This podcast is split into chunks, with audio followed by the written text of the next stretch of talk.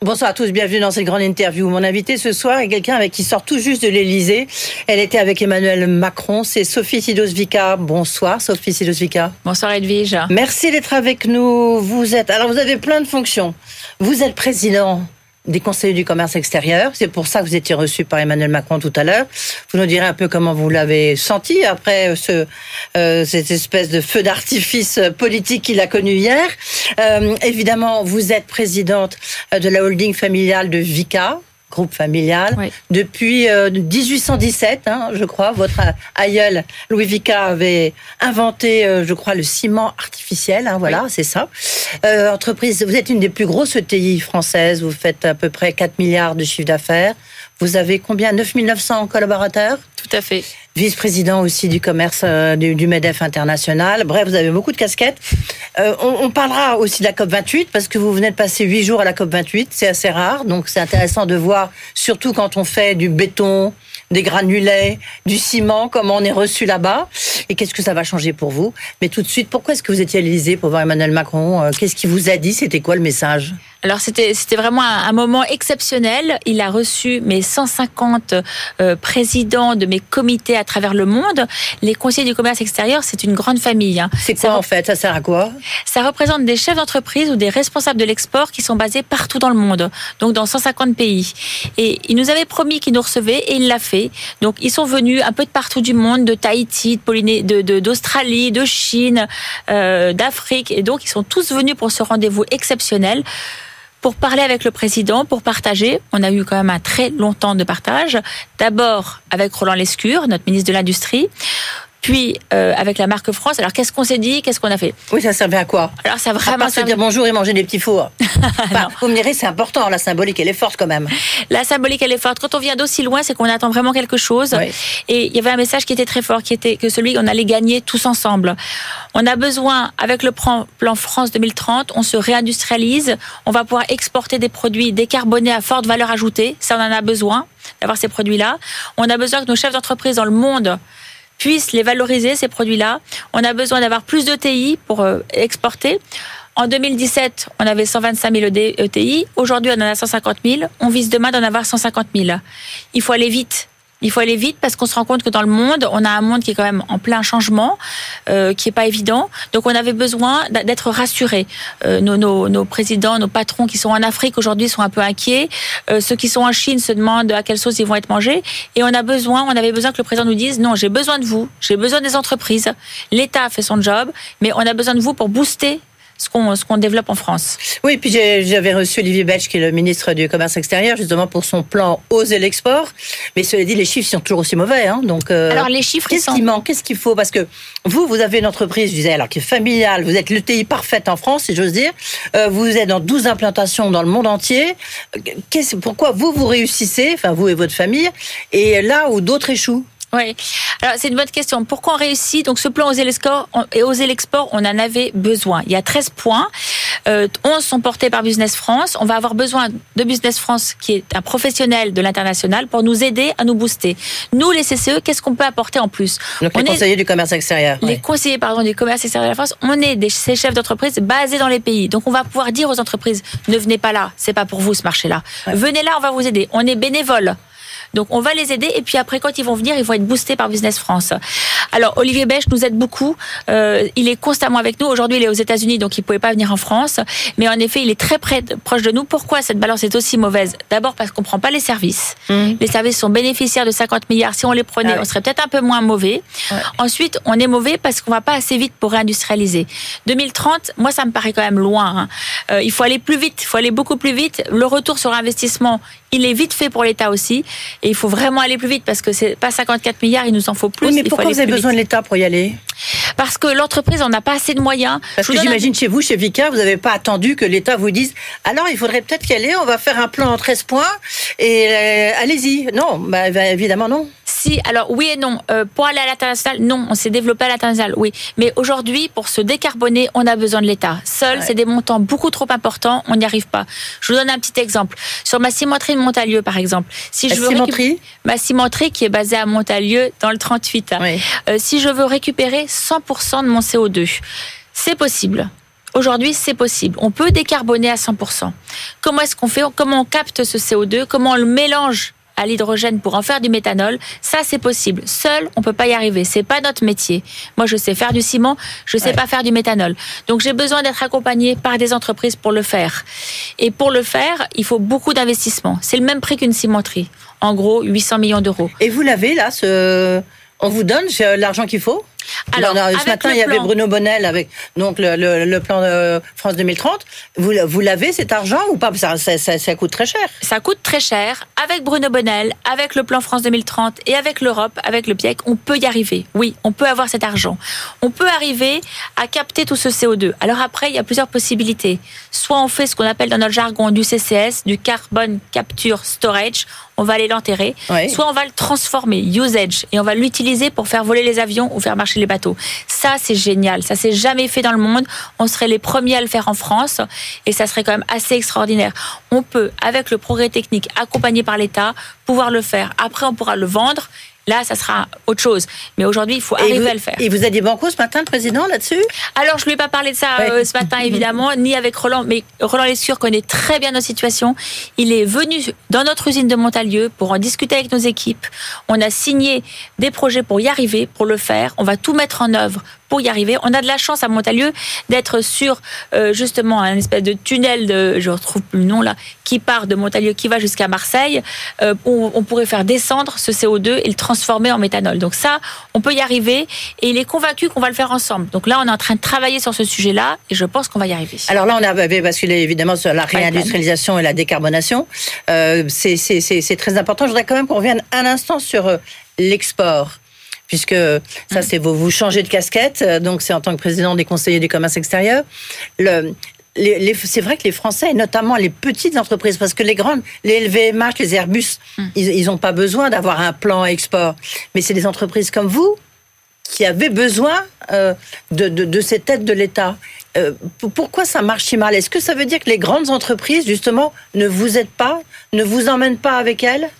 Oui, alors c'est vrai, on a besoin des ETI, on a besoin d'en avoir plus, on a besoin que les petites entreprises se développent beaucoup plus et mm. plus. On dit toujours que l'export commence en France. Donc J'estime quand même qu'une entreprise, si elle est bien implantée en France, elle pourra se développer à l'export. Mm. Avec Olivier Becht, il nous a offert, il nous a ouvert différentes portes. Il estime qu'en fait, quand on travaille en France, c'est bien, mais il faut essayer l'international. Si on n'essaye pas, on aura peut-être perdu un client. Donc c'est vrai qu'il faut, il faut y aller. Il faut pas aller n'importe où ni n'importe comment. Il faut avoir des experts. Et nous sommes les experts pour les amener à l'international. Oui. Donc euh, le, vous êtes à 4500 un conseil oui. commerce Et quel, est, le retour? C'est l'image de la France, elle est un peu brouillée. C'est les entreprises françaises, elles y vont pas. Vous voyez, si on essaye de faire un euh, de retourner le projecteur, que ça donne quoi? Alors, moi, pour moi, le plus important aujourd'hui, c'est l'attractivité. Ce qu'il faut absolument, c'est qu'on soit pas 4500 demain, mais qu'on soit 45 000. Oui, mais qu'est-ce qu'ils vous disent? Ils me disent, Banco, allez-y, allez-y et servez-vous de nos outils. Et aujourd'hui, il nous a autorisé à, par exemple, utiliser la marque France, le Make It Iconic qui est en train de se développer dans les aéroports, la marque France qui se développe dans le monde entier. Et ça, c'est un outil qu'on va amener à nos signatures pour montrer beaucoup plus d'attractivité. On est aidé, on va être boosté par le gouvernement pour aller partout dans le monde. Et donc là, c'est une grande confiance qui nous est donnée parce qu'on demande aux conseillers du commerce extérieur de faire le job. Oui, mais alors, Sophie Sidozvika, je repose ma question, pardonnez-moi. C'est, moi, je voulais savoir qu'est-ce que pensaient vos conseillers du commerce extérieur qui sont dans le monde entier et quel, quel regard ils ont actuellement sur la France. Est-ce que, voilà, est-ce que c'est un regard mitigé? C'est au contraire un changement d'image? Qu'est-ce qui remonte avec eux? Bien, vous allez être étonné, mais dès qu'on voyage dans le monde entier, quand on est français, on est très bien accueillis. Et ils sont fiers d'être français. Ils sont très fiers, ils ont tous pris l'avion, les 150 présidents, pour venir à ce rendez-vous qui n'aurait, je crois, jamais manqué. Donc en fait, on a beau être en difficulté. On avait par exemple notre président du Niger qui était là, notre président du Mali qui était là et qui était fier d'être là. Oui, parce que l'image de la France euh, là-bas, elle n'est pas terrible. Excusez-moi, il y a un coup d'État au Niger contre la France. Euh. Elle est dégradée, elle est catastrophique, mais ils sont fiers d'être français, ces patrons. Et ils vont résister, ils vont aller jusqu'au bout et ils vont se développer. Alors, vous venez de passer, euh, on va reparler de décarbonation parce que, je le rappelle, Vika, c'est la dernière cimenterie française puisque la Farge maintenant est passée sous contrôle suisse, donc vous, êtes seul, euh, mais vous faites quand même du ciment, euh, du béton et du granulat, comme je le disais tout à l'heure. Vous êtes allé à la COP 28, j'ai envie de dire, mm. c'est assez dangereux, non? Quand on fait, quand on est cimentière, euh, et c'est vrai qu'en plus on s'attend pas à avoir une femme de faire ça. Qu'est-ce que vous avez passé huit jours à la COP 28 D'abord, ça se passe comment là-bas à Dubaï? Il fait très chaud. On marche beaucoup, c'est fatigant, mais moi j'ai adoré. J'ai adoré parce que c'est un pays qui a des grues partout, qui construit. Ah ça pour vous c'est l'idéal. Pour moi c'est l'idéal, c'est le rêve. Ça construit très haut, très fort et ça décarbone. Mm. Quand je dis ça décarbone, c'est qu'ils cherchent des moyens pour construire en utilisant des matériaux décarbonés. Des bétons décarbonés, ça existe. Aujourd'hui, on peut mettre moins de clinker, on peut mettre euh, différentes choses qu'il faut qu'on décarbone. Et franchement, aujourd'hui, quand on regarde, quand on en France, on ne construit pas. Le bâtiment va mal en France. Quand le bâtiment va mal, tout va mal. Donc il faut vraiment rebooster notre bâtiment. Il faut redéployer un plan de construction en France. Il faut se moderniser. Vous allez en Suisse, on construit de partout, des tunnels de partout. Encore aujourd'hui. Alors, qu'est-ce que j'ai appris à la COP? L'année dernière, on était 50 000 à la COP. La première COP, on était 3 000. Cette année, on était 100 000. On a doublé le chiffre. Est-ce qu'on sera à 200 000 l'année prochaine en Azerbaïdjan? Je suis moins sûre. Hein.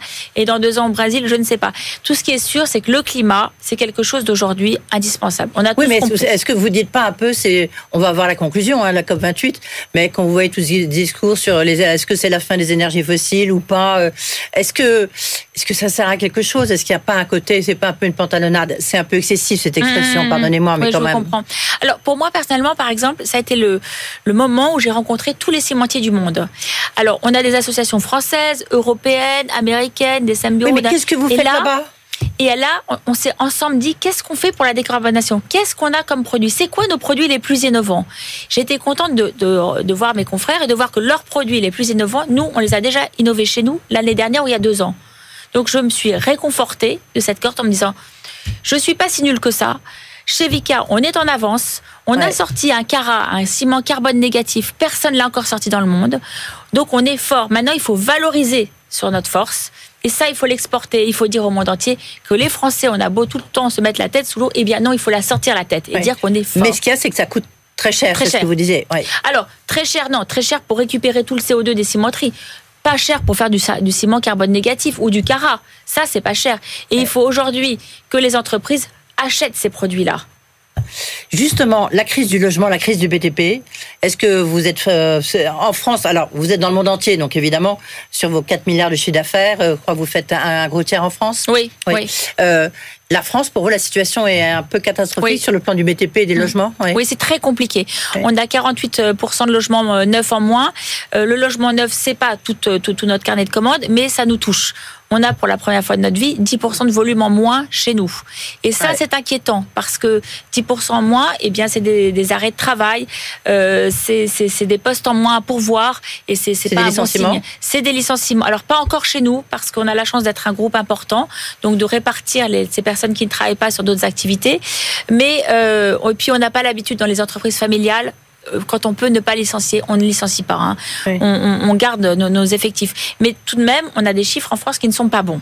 Et qu'est-ce qu'il faudrait pour euh, justement pour euh, essayer de réserver cette crise du logement? Où, est-ce qu'il faudrait appuyer Puisque là, tous les ministres, ils sont à vos pieds, Sophie Sidos-Vica. Vous les rencontrez comme vous voulez. Alors, y compris maintenant le président de la République. Donc, ça c'est le bonheur. Qu'est-ce que vous leur dites?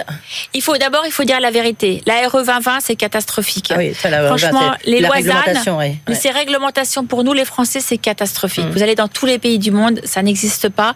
Et pourtant, on peut fabriquer de façon écologique, on peut faire des choses décarbonées, mais on est, on, se tire une balle dans le pied avec la RE 2020 en proposant sans arrêt de construire en bois. C'est très bien le bois, j'ai pas de lobby bois, béton, tout est bien, il faut tout favoriser, mais il faut pas opposer l'un à l'autre.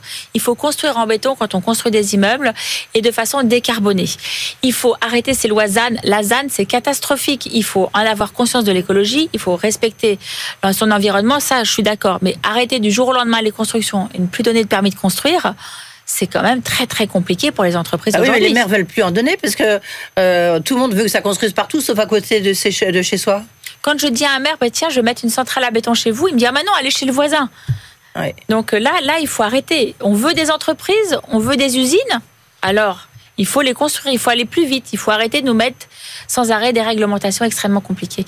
Et puis, j'en reviens à Bruxelles. C'est très bien d'avoir Bruxelles, c'est très bien d'avoir ces règles, ces normes, mais il faut pouvoir euh, les, les, les, exécuter et le faire. Nous, par exemple, pour faire ce méthanol, les lois européennes, c'est jusqu'à 2041. 2041, moi, j'investis pas 800 millions pour 10 ans. Il faut arrêter de nous mettre des, des, réglementations avec mmh. des durées aussi courtes. Là, il faut quand même faire très attention. Oui, et puis le temps est assez long dans une entreprise familiale. Hein. Chez moi, une carrière, c'est 100 ans minimum. J'investis ah pour 100 ans minimum. J'investis pas pour moi, j'investis pour mes arrière-petits-enfants. Ils seront encore là après. Moi, je suis la septième génération, la huitième vient de rentrer chez nous. Et donc, j'investis sur du temps long. J'investis pas sur un mandat de deux ans ou de quatre ans.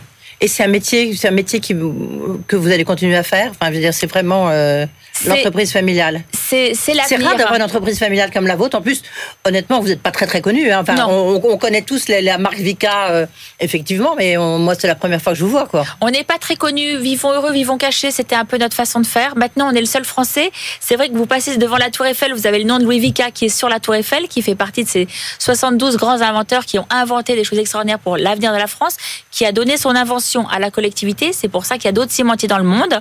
Mais le premier pont dans le monde, en France, il est à Souillac, entre Souillac et Lanzac. On n'est pas très connu, c'est vrai, mais je peux vous dire que chez nous, il y a un bon climat. L'entreprise Vika, elle marche bien. C'est un climat familial. On se fait confiance et on avance tous ensemble. Et, et c'est pas des petites paroles en l'air. Vous pouvez demander à tous mes collaborateurs, mes collaboratrices. On a eu la chance d'avoir Roland Lescure dans notre usine il y a très peu de temps à Montalieu, et c'est ça dont on a besoin. Oui, puis on va quand même dire que vous avez aussi cinq enfants, hein, donc je ne sais pas comment vous faites pour gérer ça. En plus, juste, vous êtes conseiller euh, au Kazakhstan?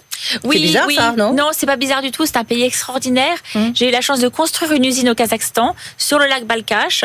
Donc le lac Balkash, c'est un peu loin de tout. Donc on a construit l'usine, on a construit une école, on a construit un village pour nos collaborateurs. Et il fait bon, ils vivent là-bas. Et du coup, c'est un exemple que le Kazakhstan a voulu donner à d'autres entreprises. Donc ils m'ont demandé en effet de les représenter. C'est un pays où il fait bon vivre, on se développe bien et on vend du ciment là-bas. Et on construit et on construit euh, en plus euh, beaucoup euh, d'immeubles et de ponts, donc c'est vraiment pour vous. Merci beaucoup d'avoir été avec nous, Sophie Silos-Vica, après cette journée quand même assez voilà marquante pour vous d'aller à l'Élysée de rencontrer le président. Restez avec nous, les infos avec Guillaume Paul.